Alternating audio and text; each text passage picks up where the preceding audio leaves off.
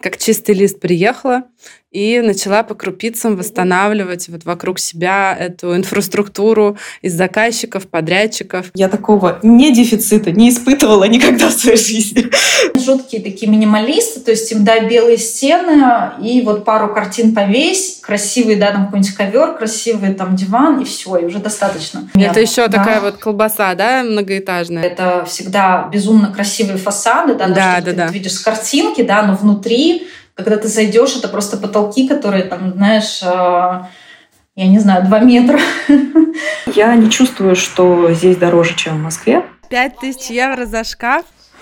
Да. Жесть какая. Голландцы, они вообще ценят свой, а, свои часы рабочие. Это что, они там тебе гвоздь не забьют бесплатно? Постарайтесь быть просто добрыми друг к другу, вместо того, чтобы быть какими-то жертвами.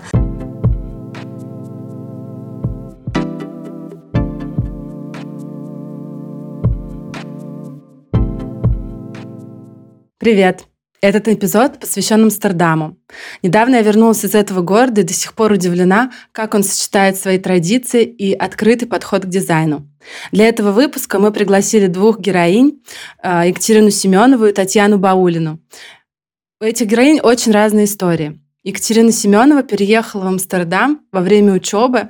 Сейчас она основала свою студию, которая уже 4 года.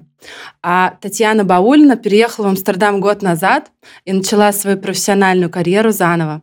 У этих героинь разные проекты, разные клиенты, и я думаю, нам получилось собрать полную картину происходящего. Наша первая гостья — Екатерина Семенова, основательница интерьерной студии Soft Interior.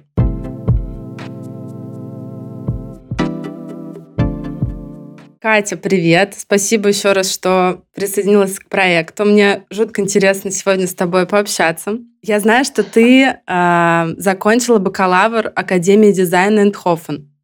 Э, расскажи, пожалуйста, почему именно этот университет? Как вообще вот эту всю историю? Мне жутко интересно, как так получилось, что ты оказалась там? Это было в 2012 году, а, когда я поступила на бакалавра в Эндховене. А, я вообще всегда хотела поучиться в Европе и за границей, поэтому искала какие-то а, варианты да, обучения именно а, в Европе. Сама я закончила изначально политех питерский, и да, после этого проработала там два года по специальности, потом э, решила, что хочу учиться дальше, и всегда было, у меня всегда был интерес именно к искусству, к архитектуре, но не было как профессионального образования. В политехе я училась, я закончила маркетинг менеджмент. Mm-hmm. Вот, и поэтому а, постоянно как бы искала, где еще а, поучиться. А, и поэтому решила смотреть на какие-то какие обучения в Европе.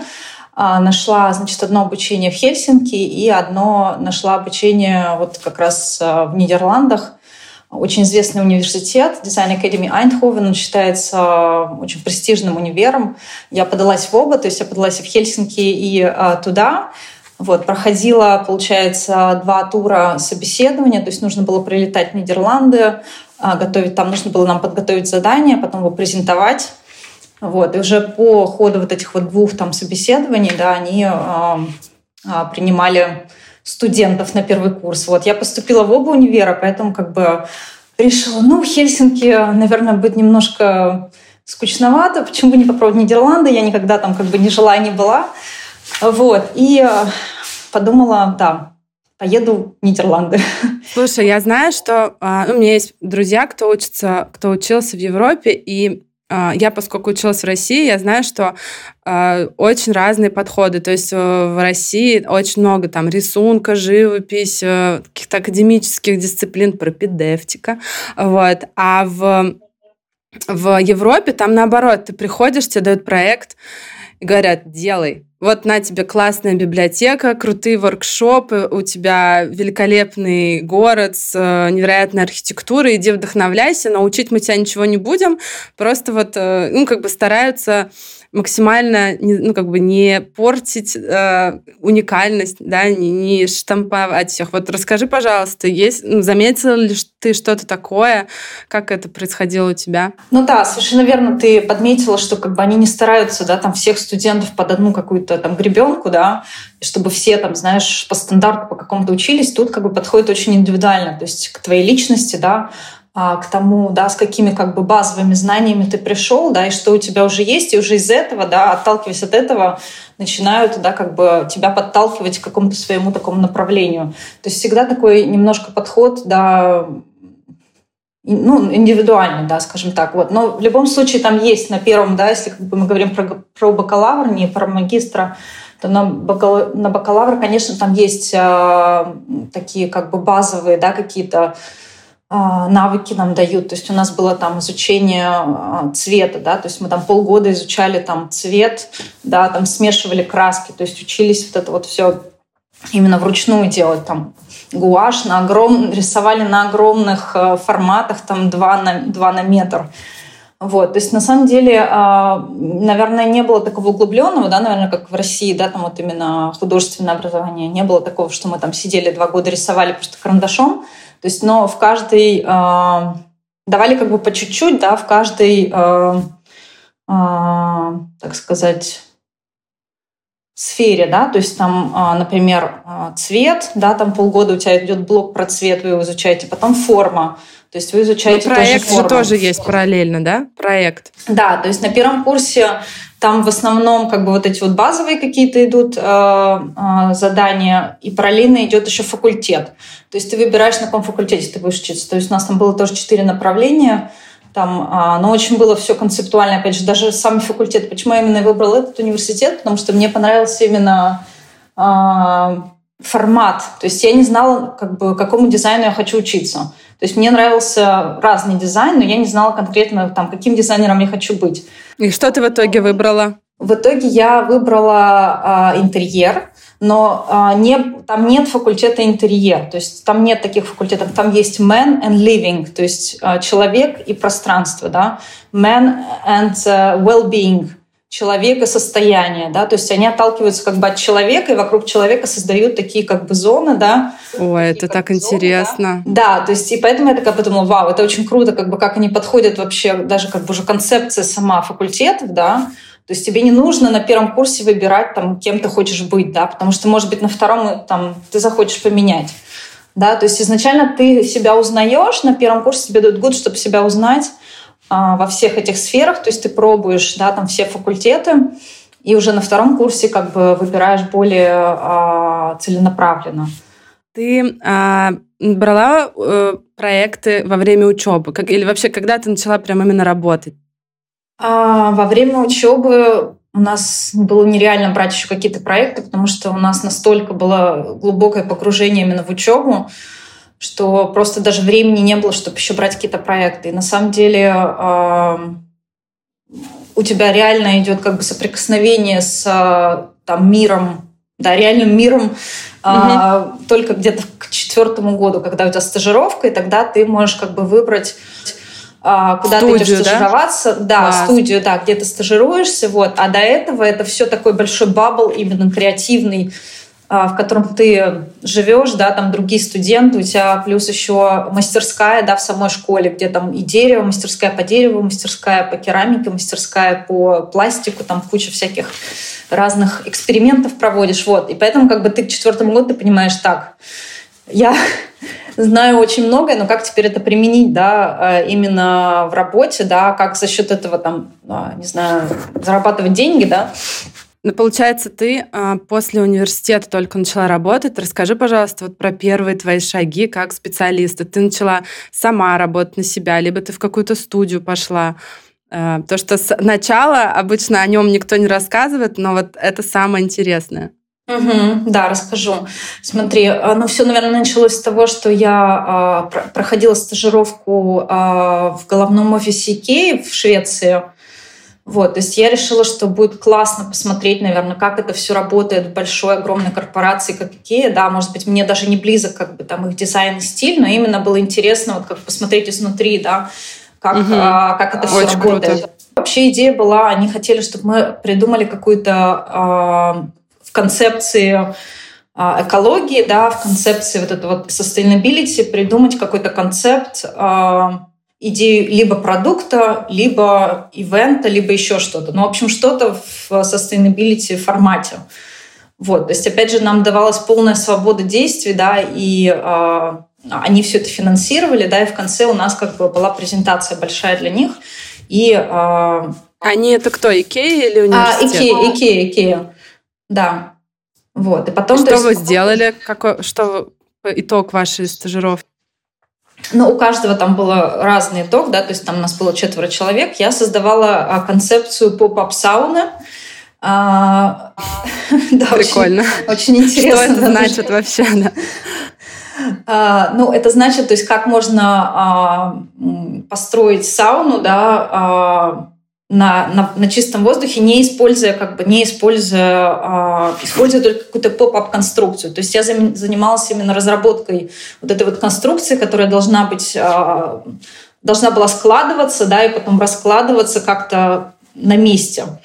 То есть вот такая была mm, идея, и, получается, инженеры Икеи помогали мне вот как бы разработать именно технически, помо- пом- помочь эту идею.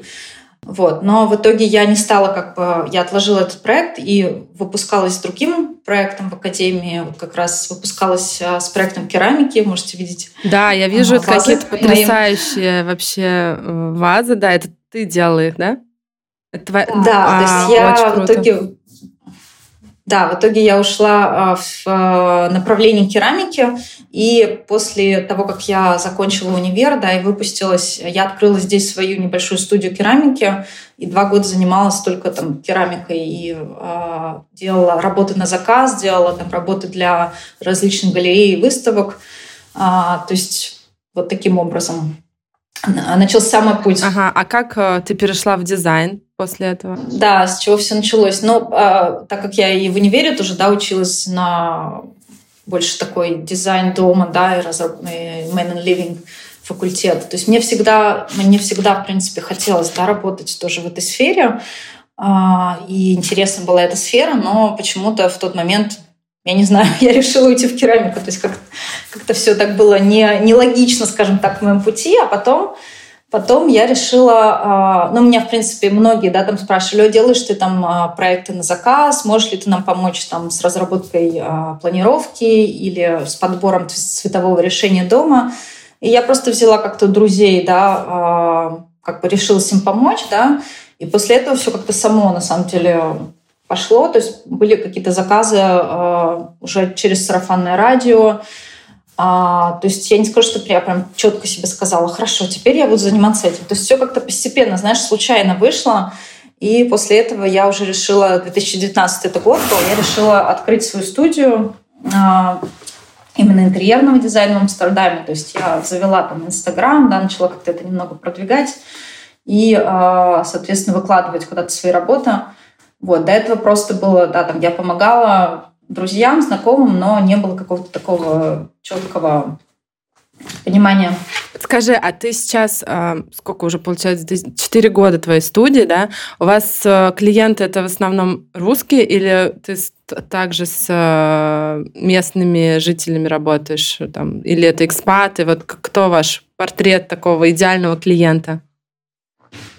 Но на самом деле клиенты, да, у нас разные. В первое время в основном это были русскоговорящие э, экспаты, да, которые переехали сюда.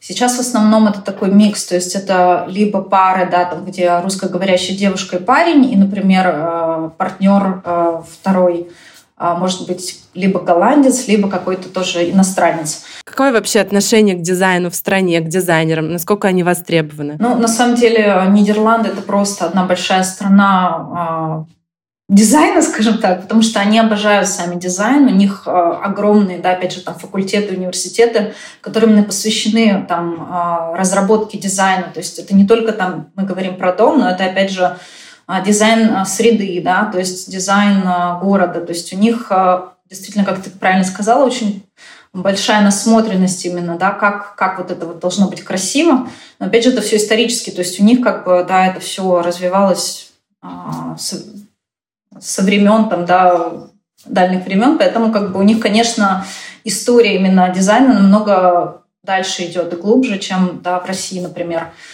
Вот, поэтому, да, сами голландцы, они, а, если прийти там, да, как бы к, к любому там голландцу, например, э, в дом, дом просто, все дома очень красивые, да, то есть они вроде бы, вроде бы там просто белые стены, да, там и висит какой-то арт, но все это очень гармонично, очень круто подобрано, и подбирал им точно не дизайнер, а просто у них такой хороший вкус. Вот, поэтому, конечно, сами, дизай... сами голландцы, ну, лет пять назад, наверное, никогда бы не пошли, да, там, к дизайнеру, то есть они бы сказали, зачем нам дизайнер, а, мы и так все сами знаем, мы можем, и как бы, вот. Но сейчас просто такой огромный рынок мебели, материалов, да, там красок тех же самых, там отделочных материалов, что э, многие тоже люди сейчас теряются, да, что нам выбрать. Вот, поэтому многие сейчас тоже обращаются к дизайнерам именно отталкиваясь от того, что как бы, они, может быть, не настолько знакомы да, там, с рынком материалов, с рынком там, мебели, где найти красивую там, мебель, качественную мебель. Вот, поэтому сейчас, мне кажется, это как-то больше стало у них прививаться, что дизайнер — это нормально. Плюс, опять же, если это какой-то большой проект, э, где там 2-3 этажа, нужен в любом случае человек, который разработает планировку, который поможет именно да, как бы с организацией пространства. Поэтому обращаются, да, тоже и голландцы. А, вот, но, в общем, да, интересно. Интересно работать на этом рынке. Смотри, я дизайнер из России, переехала в Амстердам. Насколько это реально без там друзей, знакомых, без бэкграунда университетского интегрироваться в профессиональное э, сообщество и получать э, клиентов? Мне кажется, это всегда, в принципе, реально, если у тебя крутое, да, там красивое портфолио, то есть люди всегда в любом случае смотрят первым образом, наверное, первым делом смотрят на портфолио, иметь э, понимание, да, как работает, во-первых, э, например, та же разработка там планировки, да, какие у нас есть а, а, правила, да, там относительно там переноса и вот этого всего здесь, да. Да, у меня тоже есть на эту тему вопрос. Да, очень отличается от России а, вообще как бы вот эти вот стандарты и стандарты здесь. Вот, опять же, здесь немного другие дома. То есть в России ну, как бы я так обще, да, рассуждаю, то есть там все такое идет у нас по этажам, да, плоско, то есть у нас идет все квартиры, они в основном а, такие плоские. Здесь, наоборот, все квартиры, они узкие, высокие. То есть это нужно учитывать. А, потому что если ты, все, ты, например, да, у тебя есть опыт там, разработки таких планировок, как ты будешь разрабатывать планировку, да, когда у тебя там кухня на первом этаже, гостиная на втором, а, спальня на третьем. То есть вот это вот все, это как бы нужно немножко на этот менталитет, да, именно перейти и понять, как как вообще, люди как вообще люди в этом живут. функционируют, да, потому что я сейчас тоже да, перенесла да, на да, себя. Да. Я когда делаю планировку, я всегда представляю, вот я проснулась, и мне нужно пойти почистить зубы, я иду вот так, так, и да, будет ли это да. удобно. А тут, получается, даже, как мне кажется, лайфхак, там, снять на Airbnb на месяц такую квартиру, чтобы прочувствовать, да, да вот этот да, весь лайфстайл. Абсолютно. Да, абсолютно вообще. Если это мы говорим об историческом центре города, это всегда безумно красивые фасады, да, да, да, ты да. видишь с картинки, да, но внутри, когда ты зайдешь, это просто потолки, которые там, знаешь, а, я не знаю, два метра. вот. А голландцы еще все высокие очень, поэтому а, да, конечно, нужно учитывать, во-первых, вот такие стандарты, да, как, например, там столешница. На какой высоте ты будешь делать столешницу, на какой высоте устанавливаются раковины. Здесь стандарт именно вот как бы установки всех вот этих вот а, а да, панелей, а, соответственно, рабочих, рабочих, рабочих площадей немножко выше, да, там на 5-10 сантиметров. А, то есть, ну, не 85, а там 95? Да, да. Ой, а еще да. что-нибудь расскажи из таких фишечек, которые, ну, вот тебе бросились а, в глаза. Из таких фишечек, э, да, сейчас надо подумать, что еще. Ну, голландцы, они вообще любят натуральные материалы, то есть э, они, не, а, они вот ненавидят вот это вот... Э, Плитку под, под дерево. Там, под, под дерево, да, там, знаешь, под, там, не знаю, под, под мрамор. Под золото. Вот. Да, то есть э, вообще они жуткие такие минималисты, то есть им дай белые стены и вот пару картин повесь, красивый, да, там какой-нибудь ковер, красивый там диван и все, и уже достаточно. Идеально. Вот. А, наверное, меньше классики, опять же, да, если элементов, если дом, например, э, не имеет элементы, да, там классики, багеты и все, то не, не будет никто клеить багеты там на, на потолок. То есть вот эти все штуки, у них уже в базовой комплектации заказчика, да, идут, тебе это не нужно проговаривать, объяснять, это понятные вещи, которые, ну, они для дизайнеров понятны, а вот заказчики, они, получаются, более насмотренные, образованные в плане дизайна. Это, конечно, очень да, комфортно. Они... Да, да, они насмотрены, но в любом случае я проговариваю, да, там, грубо говоря, до, до, до стульев, да, там, хотите стулья там с подлокотниками без, хотите мягкие или там твердые. Просто мне, почему я это делаю, мне это очень сужает именно поиск, да, опять же, той же мебели, а, потому что если я эти вопросы не задам, потом мне придется заново все искать. Да, я понимаю. Скажут, Нет, нам это не нужно.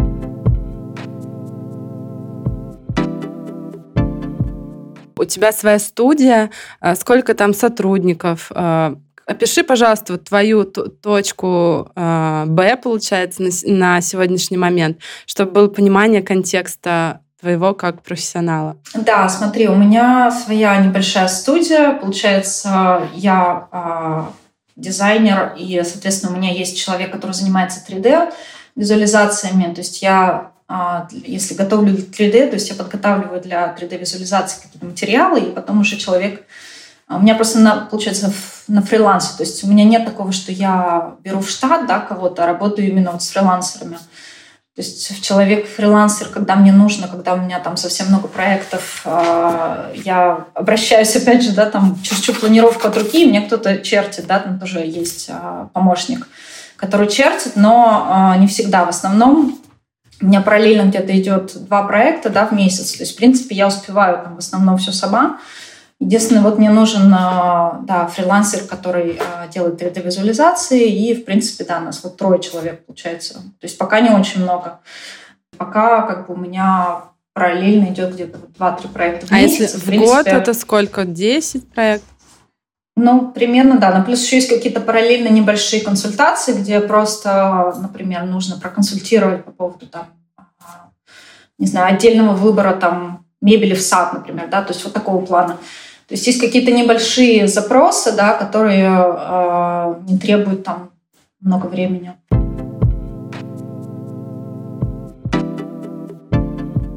Как дизайнер чувствует себя с их зарплатами? Расскажи, там, сколько в среднем там, дизайнер зарабатывает, как ты э, выставляешь э, коммерческое предложение, там, это квадратный метр или почасовая плата. Вот всю вот эту часть вопроса поделись, пожалуйста, потому что угу. это также для слушателей, кто рассматривает для эмиграции Амстердам, э, было понятно, как рассчитывать бюджет и стартовать э, свою карьеру в новой стране. Сложный, да, вопрос.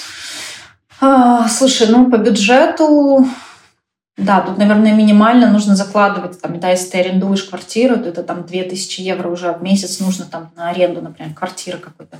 Плюс а, продукты и прочее, это тоже все нужно учитывать. Я не знаю, сейчас, наверное, даже не скажу на скидку, сколько это будет какой-то такой общий базовый, скажем так, пакет жизни в Амстердаме. Ну, типа Но... 5000 евро, наверное, да? Если ну, семья с думаю, ребенком. Да. Да, ну с ребенком это еще все усложняет, потому что у нас садики э, платные, то есть у нас день садика стоит уже 100 евро. Да, поэтому а, либо это нужно какую-то няню нанимать, либо маме, получается, не работать и сидеть, либо вот как бы, ну, да, а, смириться и отправить э, ребенка в садик. Как вообще происходит э, расчет проекта?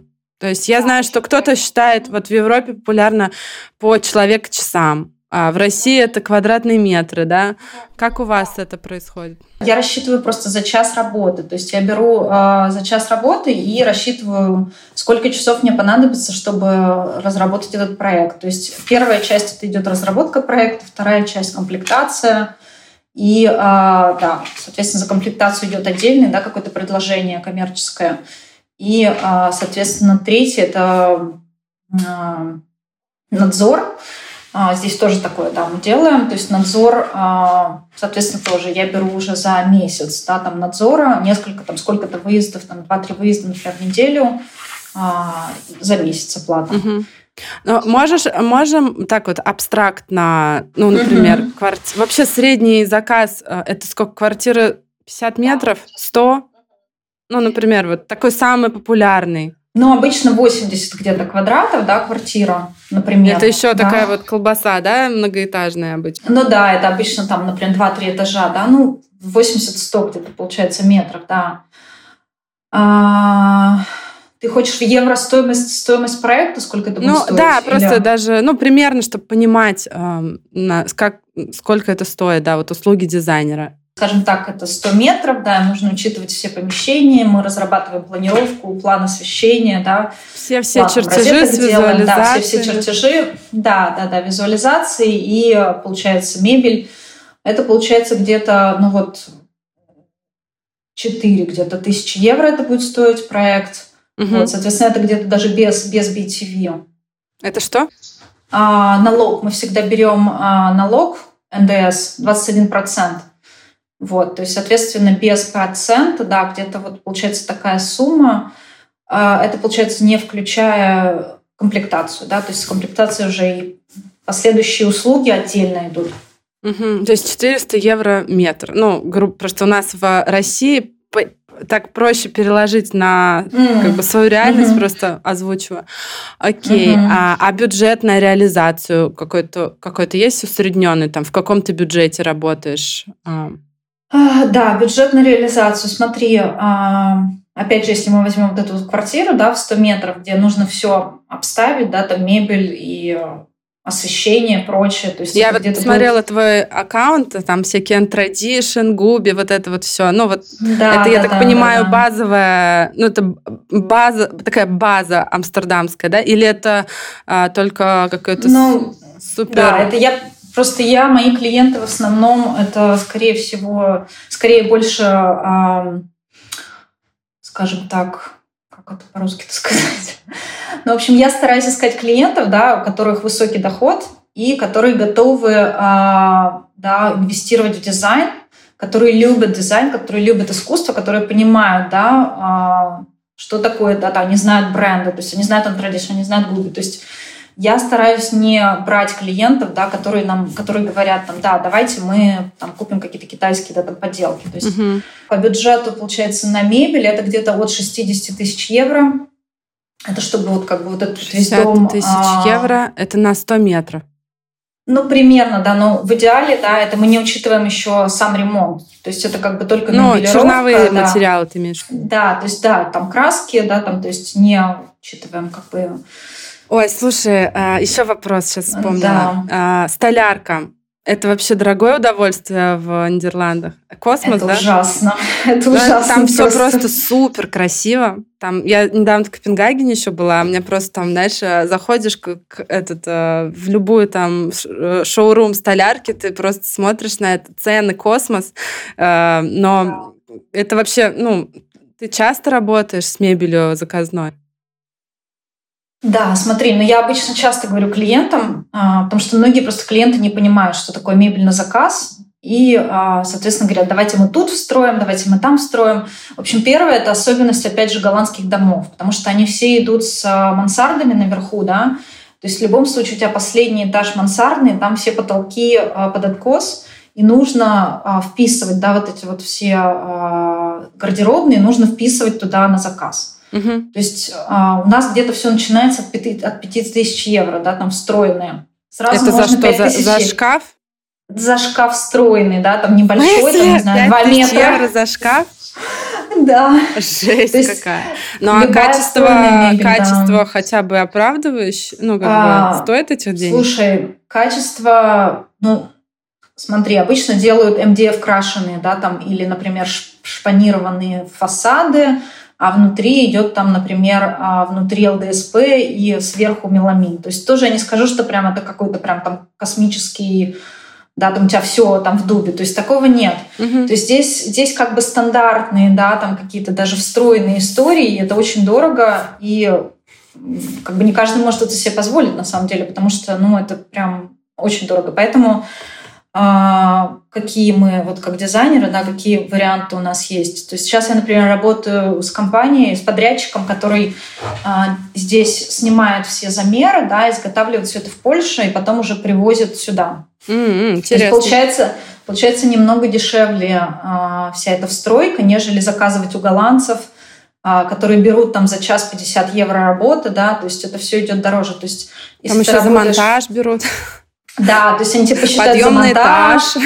Да, да, то есть э, голландцы, они вообще ценят свой, а, свои часы рабочие. То что, они там тебе гвоздь не забьют бесплатно. То есть это все будет у них прописано в предложении, да, там, плюс там дополнительные минуты, все тебе а, за все возьмут. скажем так. Слушай, еще мне очень интересно про реализацию проектов э, послушать. Вот кто рабочий в основном? Это кто? Это голландцы или приезжие ребята какие-то? Сколько это стоит? Качество? Может, какие-то есть а, интересные там особенности, да, которые нужно учить? Да, смотри, про реализацию, да, есть, в принципе, много разных подрядчиков, да, есть и голландцы, есть, то есть а, какая-то да, а, группа, там, не знаю, в процентном со- соотношении, наверное, не скажу, но есть голландцы, есть поляки, большая часть поляков, Турки. есть там наши Турки нет. Нет? Поляки. Угу. Поляки, но турки как-то редко. Не знаю, не работала еще с турками. Я работаю вот сейчас с белорусами. Угу. А, и да, то есть много, в принципе, там, да, с Украины, с Белоруссии при, приезжих, да. Вот. Но в основном это вот поляки, потому что им как бы просто, видимо, оформить вот эту вот рабочую документацию, да, это Европа, и получается здесь работать угу. там, в Голландии. Вот, поэтому э, на самом деле многие даже клиенты, они предпочитают поляков, либо там вот э, каких-то русскоговорящих, да, там, либо э, с постсоветского пространства, нежели брать голландцев, да, на, на, ну, как бы на разраб, именно на реализацию проекта. Потому что, во-первых, голландцы, да, это дороже, у них все идет, э, ну, дороже час просто, дороже час рабочий, э, и по качеству, на самом деле, не лучше, чем те же поляки.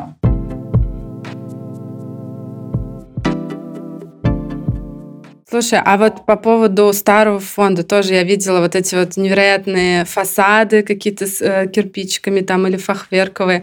Это же все памятники архитектуры, там наверняка какие-то есть нормы по перепланировке и так далее. И говорят, что это какой-то жуткий гемор. Вот можешь поделиться, как это все работает? Да, вообще про фасады, да, и про исторические фасады, конечно, да, это все нужно либо согласовывать с городом, ну нет, если фасад перенести. не меняешь, а если внутри, ну я про внутри, интерьер. Я понимаю, да, да, но внутри тоже многие, многое нельзя там, да, трогать. А, если там какие-то исторические лепнины, вот это вот все прочее, да, это, конечно, нельзя а, обычно трогать. Это все прописано при покупке квартиры, это все прописано в описании, там, да, что это монумент. И вот это вот, вот, вот это нельзя. Вообще у них здесь как бы очень все строго с фасадами, даже если это не исторический фасад, ты не имеешь права заменить окна на этом фасаде сам. Угу.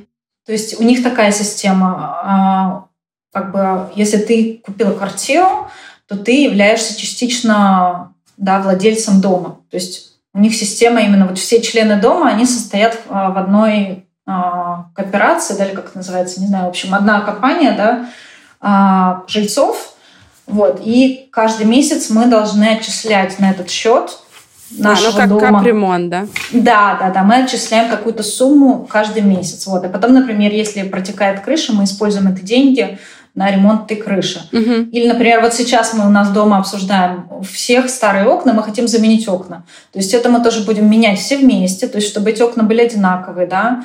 Ой, класс. А, Деревянные вот будут? Вот да, да, да, да, да. Ну, опять же, там могут возникнуть проблемы с жильцами дома. Кто-то хочет пластиковый, кто-то хочет деревянный. То есть нужно, во-первых, договориться все, всем, да? все голосуют, да, то есть работает все по системе голосов, там каждый голосует, что он хочет, и потом у кого получается большее количество голосов, эти окна мы и будем ставить. Угу. То есть просто так ты себе что-то там поставить и разукрасить фасад не имеешь права, в принципе, да, как бы это все очень регулируется здесь.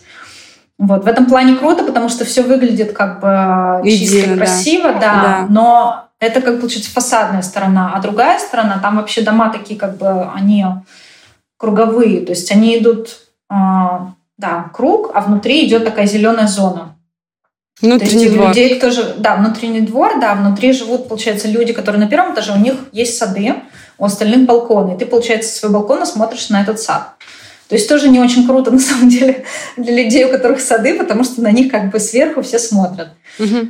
Вот. А, но внутри ты имеешь право, в принципе, поменять а, вот это вот внутреннем, внутреннем саду, да, ты имеешь право поменять так, как ты хочешь, да, а, там балкон, скажем так, покрасить, да, в какой-то цвет. То есть, в принципе, вот фасадный ты не имеешь права трогать внутри, окей, потому что это не видно с улицы никак. Слушай, еще я видела в твоем аккаунте, э, ты делаешь э, фотосессии профессиональные э, своих проектов, снимаешь портфолио.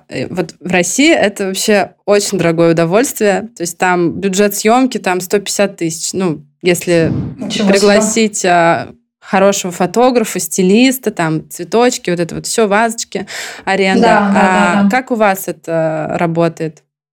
Да, у нас тоже на самом деле у нас есть даже такая целая а, предприниматели, девчонки, они голландки, они занимаются стейджингом, то есть у них целая компания именно по стейджингу, то есть они а, приезжают на объект, например, ты хочешь продать квартиру, они приезжают, они делают полный стейджинг этой квартиры, и потом квартира выкладывается онлайн и продается там намного лучше, чем если mm-hmm. бы она была без. А, ага. Вот, то есть, в принципе, да, есть такие услуги именно стилистов, но, опять же, это не тоже так, как и в России, не дешевое удовольствие, поэтому как бы с стайлингом, ну, я те, те проекты, которые мы фотографировали, я занималась сама, и, соответственно, фотографии тоже фотографа, да, брала тоже русскоговорящего, они обычно тоже, получается, немного бюджетнее, нежели брать голланд, голландцев. Угу. Да? Ну, а какой вот. бюджет съемки? Ну, вот. Бюджет съемки. А, да, тоже примерно где-то, получается, если брать вот а, профессионального фотографа, который снимает для журналов, и который потом, опять же, может, да, там отослать твои фотографии, да, там договориться, например, с публикацией в журнале, это будет тоже где-то полторы тысячи евро, угу.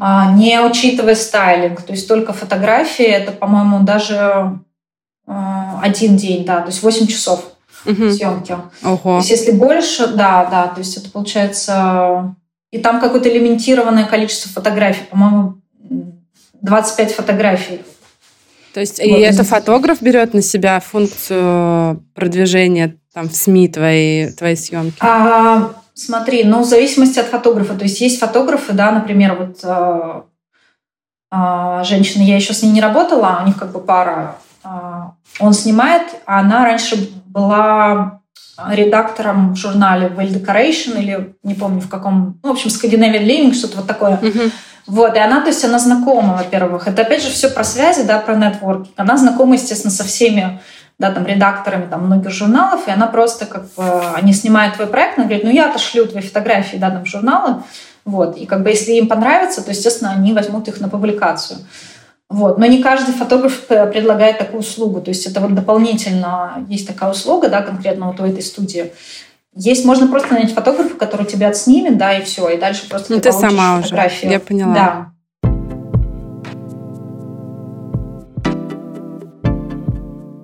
Топ-3 совета дизайнерам от тебя, которые мечтают работать в Амстердаме.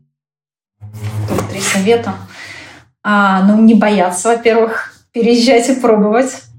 Вот. Во-вторых, я всегда уверена, что а, у этих дизайнеров найдется свой собственный клиент, потому что каждый а, да, найдет своего собственного клиента. И третий, наверное, совет а, а, да, быть творческими. И обязательно вас заметят.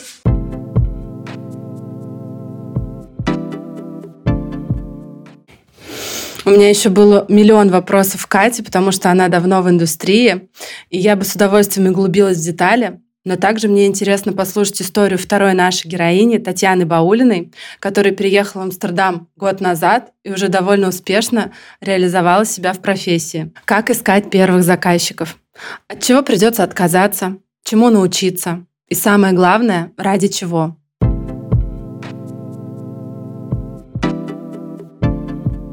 У нас сейчас был разговор с девушкой, которая работает в Амстердаме уже больше 10 лет.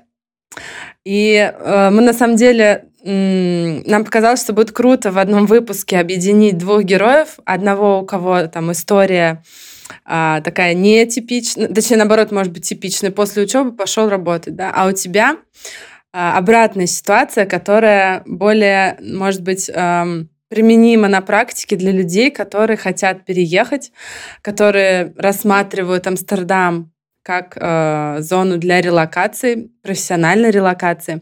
Э, расскажи вкратце про свой бэкграунд э, в России, как долго ты работала, и ну, начнем с этого, а потом я тебя спрошу про то, как ты оказалась в Амстердаме. А, так, начну, наверное, про опыт, э, про то, что работала. Я вот сейчас буквально посчитала, сколько я работала в России, потому что я как-то обычно к этой цифре не особо привязываюсь. Э, наверное, это было где-то 7 лет, потому что работать начала я во время учебы в Академии имени Строганова. Я училась по специальности на дизайнера интерьера. И, собственно, 7 лет, наверное, да, у меня был опыт работы в разных студиях э, сначала, потом длительное время я работала в дизайн-студии Марии Боровской, в которой получила, мне кажется, самый большой такой э, пласт своих знаний э, в дизайне интерьера, в архитектуре. И все практические знания я почерпнула, почерпнула у Марии Боровской. Маша, спасибо. Привет тебе передаю. А, и после работы у Маши я а, решила открыть свое дело, потому что почувствовала, что могу уже сама что-то создать, захотелось больше свободы, и плюс появились планы на жизнь в плане рождения детей. И, собственно, я ушла из студии, открыла ИП параллельно и работала, и занималась э, рождением своего ребенка. А, и вот такой вот у меня бэкграунд московский. Супер. И сейчас ты в Амстердаме, ты уже э, около года, да, практически год, как а, ты переехала. Да. Как у тебя вообще впечатление от... Э, ты вообще какие у тебя были планы? Ты э, хотела сохранить свою профессию, либо там по ходу дела как-то разобраться? Вот поделись э, ощущениями своими за этот год. Вот очень то, точно подметила, что именно сохранить профессию, сохранить себя в этом переезде, в общем-то, экстренном, можно сказать. А это не было таким переездом, на самом деле, как э, просто ужас и страх, и мы куда-то едем. У нас были планы пожить в Европе, но просто с наступлением а, всяких действий а мы просто стали делать, двигать этот процесс быстрее. Какой у тебя был первый проект? Первый проект был э, проект планировочного решения для девушки из э, Беларуси. Из Беларуси, правильно говорить сейчас.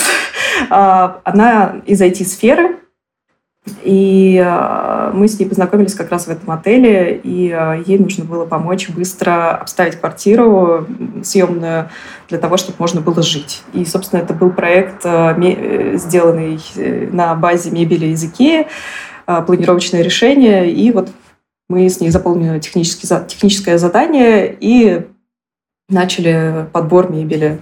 Это был очень простой проект, но это было как бы таким началом моей работы здесь. Угу. А сейчас какие-то проекты ведешь? Спустя, получается, сколько, пол, полгода, наверное, да, после первого твоего проекта в Амстердаме? Сейчас у меня проекты более масштабные с полной рабочей документацией, с, не только с подбором мебели, но также с какой-то небольшой перепланировкой, э, со строительными работами, с черновой отделкой. А, у меня появились такие крупные проекты, как, например, дома двухэтажные, трехэтажные. Иногда mm-hmm. я проектирую сад. А, да, ну, э, принципе... Это получается за 8 месяцев mm-hmm. ты вот с этого отката назад, да, когда ты там профессионал, который уже, у, кого, у которого своя mm-hmm. студия, ты опять начинаешь с нуля, вот как после универа мы все помним, что мы брали вот эти маленькие заказики, а, дизайн детской комнаты там и так далее, и сейчас ты уже делаешь двухэтажные дома. А можешь поподробнее рассказать, как, это, как ты обросла заказами, знакомствами, потому что у тебя интересный случай, что ты как чистый лист приехала, и начала по крупицам восстанавливать вот вокруг себя эту инфраструктуру из заказчиков, подрядчиков. Мне интересно, как вот этот процесс ага. весь у тебя прошел. А, спасибо Телеграму, могу сказать, потому что Телеграмму. именно чаты в Телеграме, а, да, это просто кладезь э, заказчиков. Собственно, там, где мы с тобой познакомились, да? Тоже для наших слушателей. Я когда искала героев для нашего выпуска в Амстердаме, э, спрашивала у своих друзей, кто там живет, есть ли у них знакомые дизайнеры, они сказали, нет, у нас никого нету, но есть чатик, там очень классная комьюнити, там 200, по-моему, человек, да, или что-то такое.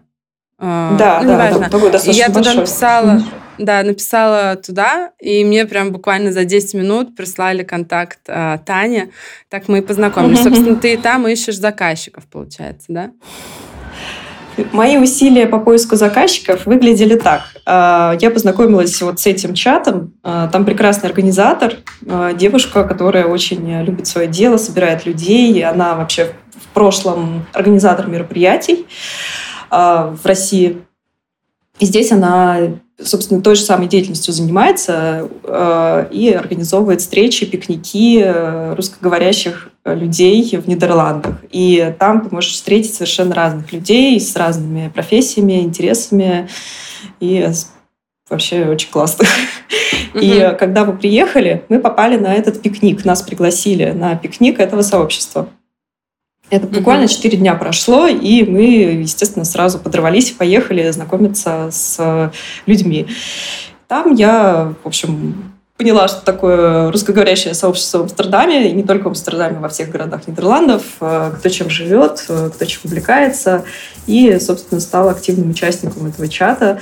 И в какой-то момент я решила сделать э, рассылку, ну, то есть объявление запостить о том, что я дизайнер, что я помогаю с э, планировочными решениями, что разного масштаба делаю проекты, от каких-то маленьких э, заказов до полного дизайн-проекта. Обращайтесь, я открыта. И да, ко мне стали приходить э, первые заказчики. А кто эти люди? А, в основном это первые а, Три клиента – это были те, кто приехал только что, буквально три месяца назад, также нашли свое жилье съемное и хотят сделать так, чтобы было приятно, красиво и быстро и не супер дорого.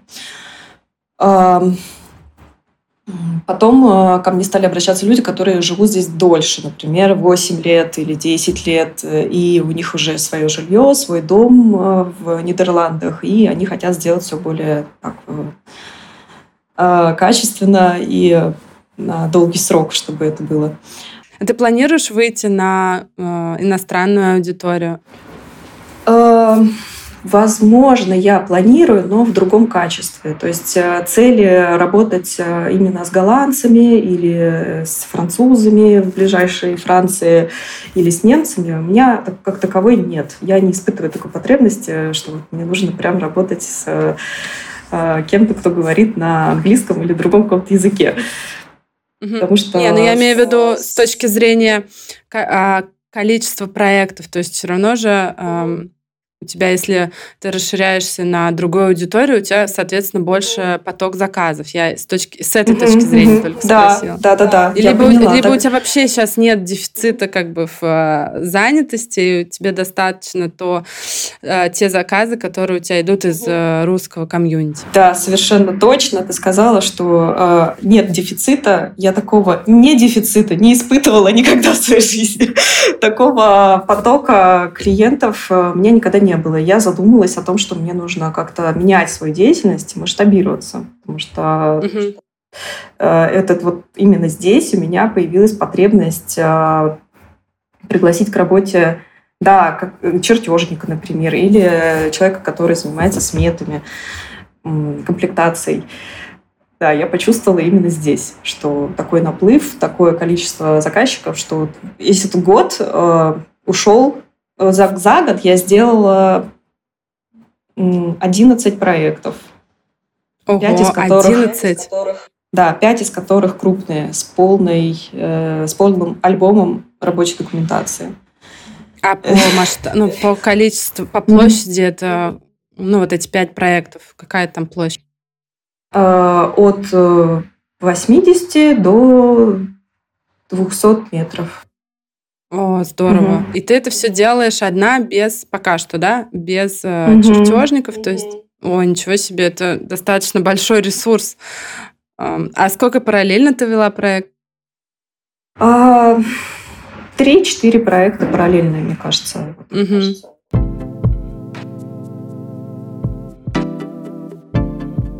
А расскажи, пожалуйста, про... Ну, ты сейчас получается, индивидуальный предприниматель. Как ты легализовала свою деятельность? А, насколько это сложно? Что для этого нужно? Поделись, пожалуйста. А, для этого нужно иметь ВНЖ страны, нужно открыть э, счет в банке и привязать, э, и сделать его бизнес-счетом. И потом нужно пойти в организацию, которая открывает местные ИП. Это называется KVK в Нидерландах. Это все очень просто на самом деле. А, и сказать, что ты хочешь э, открыть свое дело, ты индивидуальный предприниматель, э, и перечислить виды деятельности, которыми ты планируешь заниматься. Угу. Ну, все, собственно, как у нас. Ну, примерно, да. Угу. Плюс еще нужна будет э, бухгалтерия отдельная. Здесь нет такого встроенной бухгалтерии, как вот у меня в Тинькове, например, было, а, когда я открыла бизнес-счет в Москве, и бухгалтерия была как бы встроена, э, услуга бухгал... бухгалтерии в этот э, пакет. А здесь ну, нужно отдельную программу подключать и разбираться именно в местной бухгалтерии и местном законодательстве. Для этого тоже нужна помощь, э, желательно тоже русскоговорящих людей, потому что я не настолько владею английским, чтобы вот все эти термины юридические понять. Для этого тоже есть отдельный сайт, налог э, НЛ называется, и там русскоговорящие люди могут тебе помочь сориентировать, э, как платить налоги. Я поняла. Слушай, расскажи еще, пожалуйста, мне просто очень интересно эм, угу. понять разницу, поскольку у тебя есть опыт работы и в России, и сейчас уже в Нидерландах. Э, заметила угу. ли ты какие-то принципиальные различия в подходах, э, в проектировании, там, в документации, в рабочей? И что нужно, угу. насколько сложно было адаптироваться под все новые нормы? А, ну, мне кажется, Различие именно в документации я бы почувствовала, если бы я работала в архитектурной студии. Там бы были свои определенные нормы и правила, а, по которым нужно чертить а, документацию рабочую. Ну, у меня этого нет, соответственно, вся чертежка, которая у меня была в Москве, я э, все эти принципы перенесла сюда. Плане а, подхода к проектированию я могу сказать, что в Москве а, более основательный подход, а, более масштабный, и мы больше стремились всегда с заказчиками делать проект э, на долгий срок, на века. То есть это мое жилье, я хочу в нем жить и развиваться долгое время. Это точно я копил-копил, купил квартиру или взял какую-то ипотеку, и вот я буду ее там выплачивать долгое время.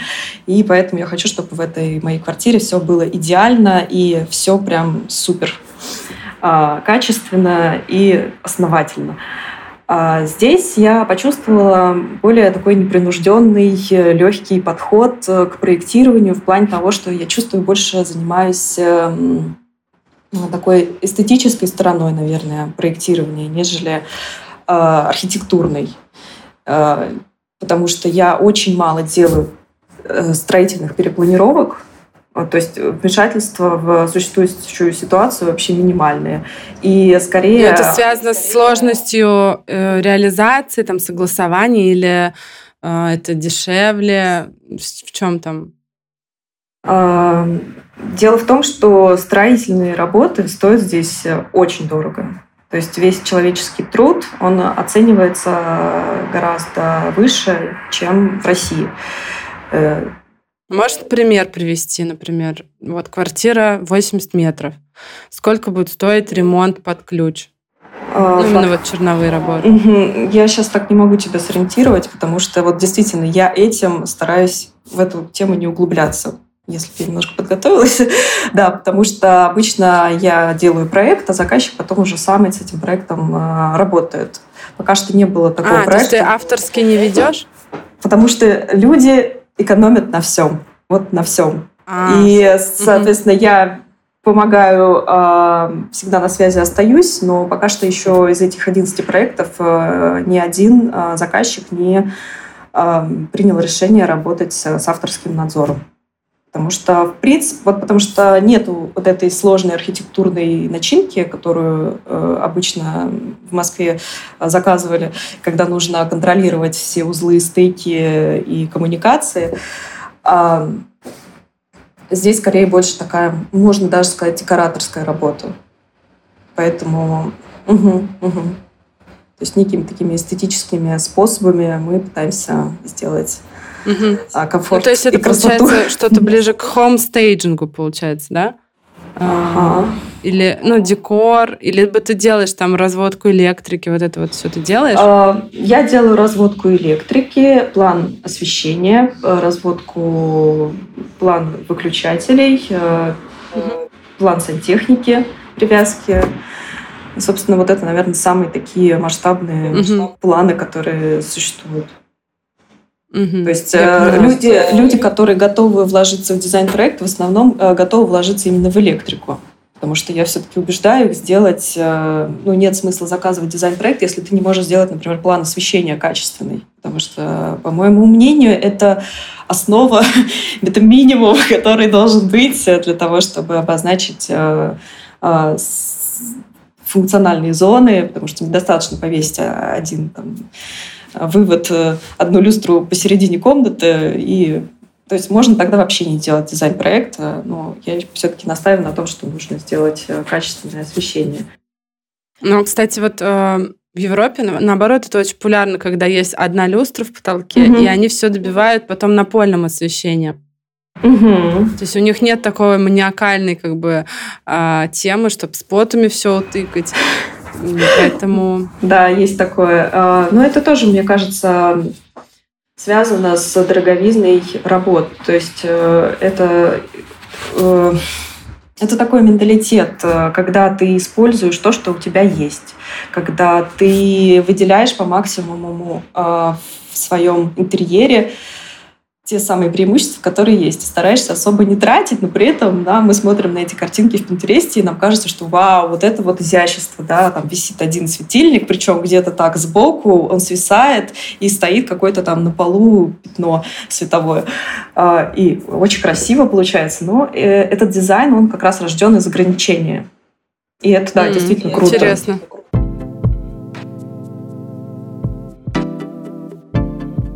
Насколько это популярная практика работать за пределами Нидерландов? Либо mm-hmm. там своих дизайнеров много, и нет смысла э, обращаться к дизайнеру в другой стране, хоть даже если это в два часа на машине. Я ограничилась Нидерландами, потому что мои заказчики поступают из местного комьюнити. Соответственно, я езжу по стране, и я объездила всю, все Нидерланды за вот этот год. И, Ого. собственно, я пока Это что... сколько городов? Э, это порядка семи, наверное, городов. Э, ну, я имею в виду, что география этих городов – это север, юг, э, середина. Сами Нидерланды не очень, не очень большие. Вот. Ну, то есть я побывала в разных э, регионах страны. А, ск- а сколько угу. вот э, добираться до, там, ну, например, до объекта? Самого дальнего? Самого дальнего? Да. Угу. А самый дальний объект у меня был в трех часах э, езды. Это я ехала из Амстердама в Эйндховен. А, ну то есть как если бы ты делала загородный дом в, да, да. в Москве, да. Я поняла. Поняла. Угу. Но это, наверное, все равно какие-то нечастые поездки, да? Если ты тем более не делаешь какую-то супер перепланировку и авторскую. Да, то есть замер, да. замер, наверное, да, и фотосессия угу. потом. Угу. Фотосессия в лучшем случае, да. А, это замер и подбор краски и материалов а, в реальном освещении. То есть угу, это один-три выезда. Угу. На самом деле, да, работаю я очень э, часто удаленной, и с заказчиками некоторыми мы просто даже физически не встречались, а просто по Zoom созванивались и обсуждали техническое задание. Угу, я поняла. А, расскажи, пожалуйста, а, про стоимость услуг дизайнера в Амстердаме. Угу. Как ты это рассчитываешь? Сколько там в среднем это стоит? Да, я не могу сказать про стоимость услуг дизайнера среднюю в Амстердаме. Могу сказать про свой опыт. Я иду в своем темпе, собственно, особо просто интуитивно я чувствую, как это должно быть сейчас. И масштабируясь вот соответственно какому-то внутреннему своему ощущению. И я начинала с 300 э, евро за планировочное решение. Это вот самый первый проект. Это буквально вот угу. ну, сделать планировку и подобрать э, мебель по размерам. А сейчас, наверное, самый дорогой проект, который у меня был, в сумме за мою работу вышел где-то две с половиной тысячи. Это вот 200 метров дом, который? Угу. Угу. Угу. Да. И там у тебя была рабочая документация, а, угу. ну такая минимальная, я так понимаю, да? И подбор. Э, да. Подбор мебели. Э, это выезд на объект, это обмер, э, составление технического задания, несколько вариантов планировочного решения, стилистические коллажи. Я не работаю с 3D Max, я просто делаю коллажи план сантехники, план электрики, план разводки освещения, план пола, план, план, покраски стен, какие-то важные узлы, если они есть, тоже разрабатывают план, э, планы по столярному производству. Вот такие вещи. В некоторых проектах у меня даже были какие-то росписи, с которые в одном проекте я полностью сделала роспись, такую условную. Ты сама, сама ее делала? Да, я делала сама. Мне моя цель была занять себя работой по максимуму, чтобы отключиться от внешних э, новостей. И я себя занимала по максимуму. Вот. Сейчас, э, спустя год, я поняла, что мне нужно делегировать и как-то менять образ работы. Слушай, а вот угу. поделись, Амстердам это жутко дорогой город. Как ты угу. себя в нем ощущаешь? Вот, с, а, как ты себя в нем ощущаешь с, ну, с таким количеством проектов? И, может быть, что-то какие-то части цели финансовые угу. или там по делегированию как раз, чтобы быть более эффективной. Да, хочется, конечно, выйти на какой-то определенный стабильный уровень. А, в плане дороговизны я не чувствую, что здесь дороже, чем в Москве. У меня вообще появился навык э, считать деньги здесь и учет какой-то вести.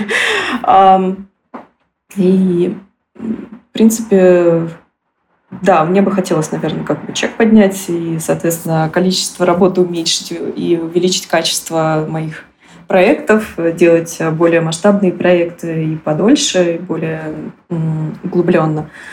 Да, ну это вот такой путь. Мне кажется, что за год я так посмотрела назад, что, что я сделала, и в целом я собой довольна. Что, ну да, это, учит... я считаю, огромный прогресс а, с, с точки, где ты делаешь планировочные только решения, да, угу. и сейчас угу. у тебя уже 11 реали... Э, проектов, угу. в портфолио. А, кстати, ты, если ты не, не реализуешь эти проекты, как ты пополняешь свое портфолио? Потому что все равно же людям важно видеть а, результат угу. финальный. Um, всегда, конечно, очень важны фотографии и реальные реальные фотографии, то есть результат деятельности. Это всегда фотография, это не какая-то 3D-шка не спасет нас. У меня сейчас есть договоренность по двум проектам о съемке интерьера. Угу. Соответственно, я считаю, что мне удастся это реализовать. Дело в том, что вот эти 11 проектов, да, они сейчас еще даже не все реализованы. Некоторые из них находятся на стадии реализации, и очень часто все это происходит очень медленно. Соответственно, я даже не могу предположить, когда у меня будет эта съемка потому что у людей обстоятельства разные, и я со всеми в отличных отношениях, и если получится, то получится. То есть я свяжусь, и мы сделаем эту съемку. А портфолио я пополняю чертежами, развертками стен. Я в Инстаграме с вами показываю, в общем-то, свою работу, которую я делаю, которую отправляю заказчикам.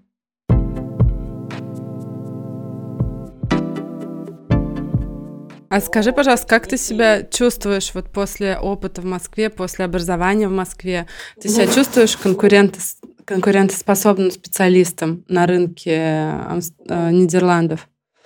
Да, я чувствую себя вот в плане интерьеров. Э, я наблюдаю за тем, что делают э, дизайнеры здесь и сравниваю со своим опытом, я чувствую, что вот этот вот э, масштабный подход к проектированию в России, он дал мне еще какую-то архитектурную основу. То есть я могу такими крупными э, строительными формами оперировать.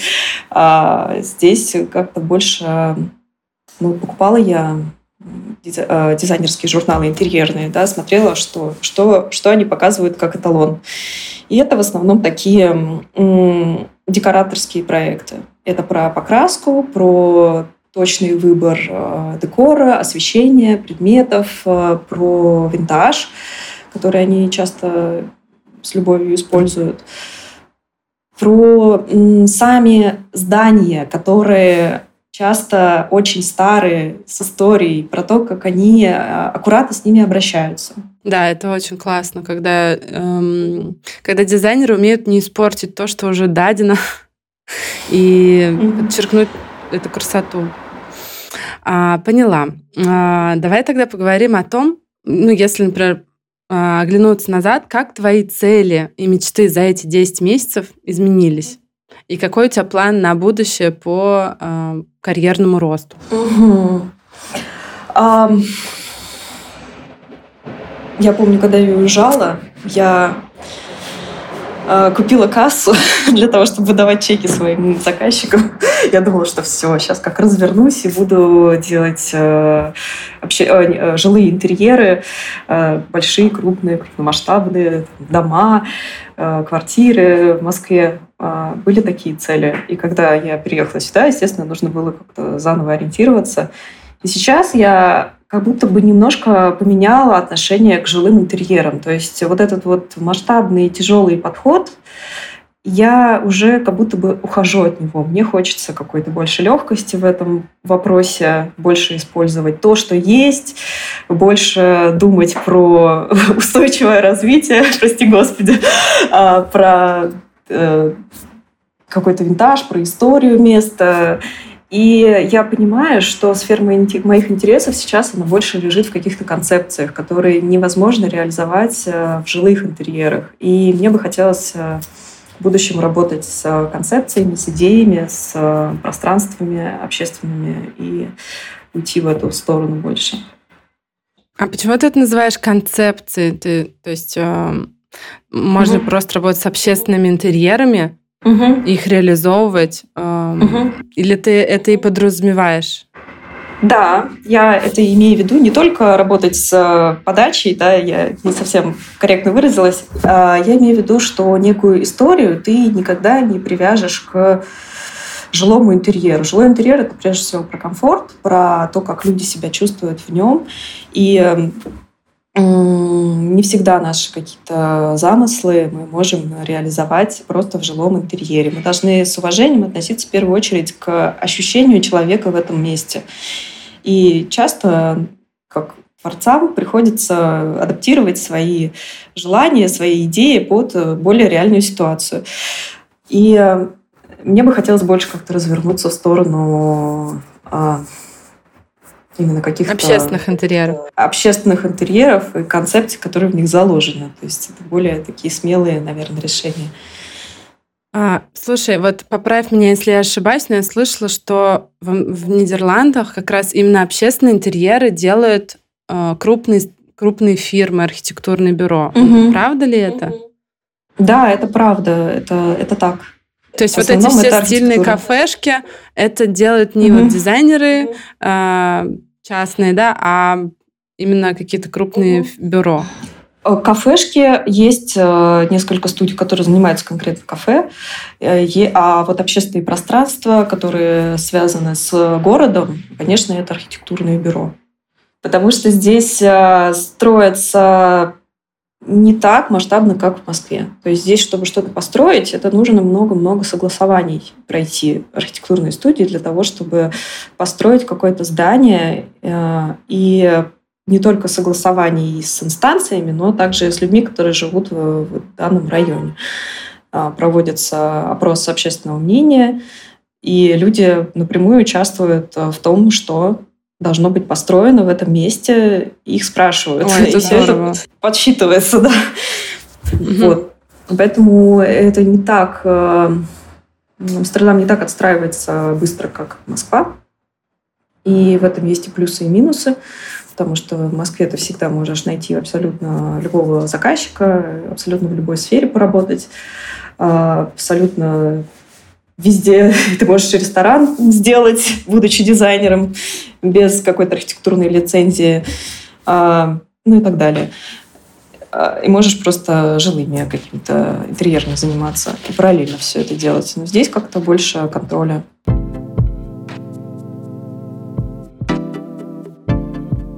Насколько вообще скорость реализации, она сопоставима с, там, с московской, да?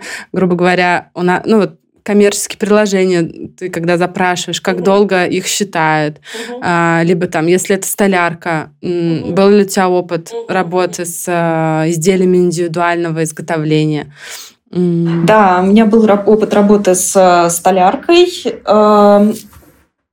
Ты знаешь, вот выходят в сумме одинаково, потому что нас, может быть, э, быстрее отвечают, но в процессе вся работа, она как-то бывает тормозится, и со столяркой мы там воюем. Здесь как-то больше, может быть, э, помедленнее темп изначально, но он более такой стабильный. Ты понимаешь, когда тебе привезут этот, э, эту барную стойку. А, темп работы в целом одинаковый. А в плане вот просчета, скажем, ответов на письма, да все как-то достаточно быстро. Нет такого, что прям в ту же секунду отвечают. Ну, два-три дня, иногда нужно подождать. В целом ритм жизни более спокойный размеренный. Но я к этому уже привыкла, я как бы, наверное, уже не чувствую этого контраста. Наоборот, мне больше нравится такой темп жизни, чем когда вот в Москве нужно было все срочно, или еще вчера мы должны были это все сдать. И, и это как бы не помогает работе, это не ускоряет работу. Здесь больше... Просто все нервничают и пьют феназепам. Да, а можно просто не нервничать, побывать там на природе, не пить феназепам, прогуляться, пробежаться, на велике проехать, и никакой феназепам тебе не нужен. Ну, то есть, да, мы много себя накручивали в Москве. Ну, такой мегаполис, они все одинаковые мегаполисы, да. Что кому-то это угу. подходит, такой ритм бешеный, кому-то больше хочется быть ближе к природе.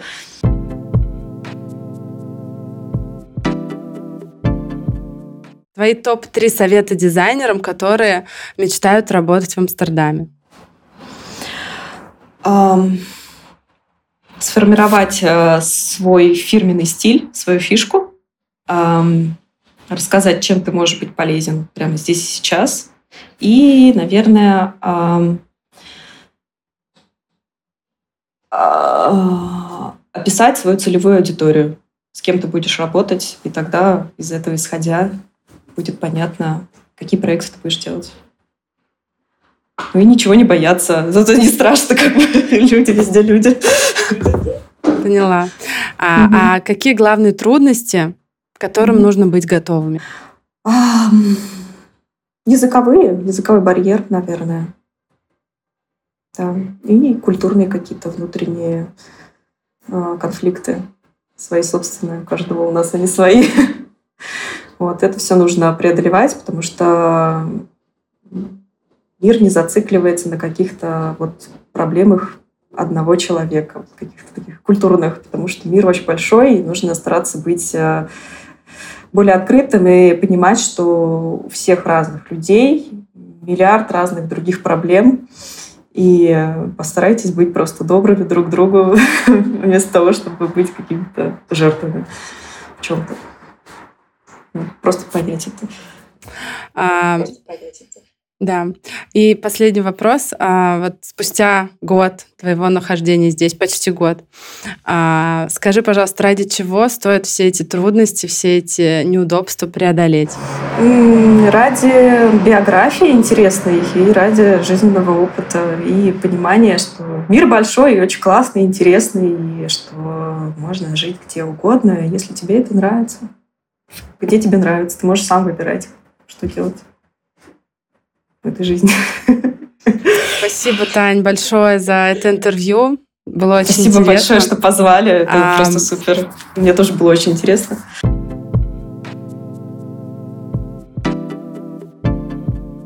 После разговора с Катей и Таней я понимаю, какую же классную работу мы выбрали.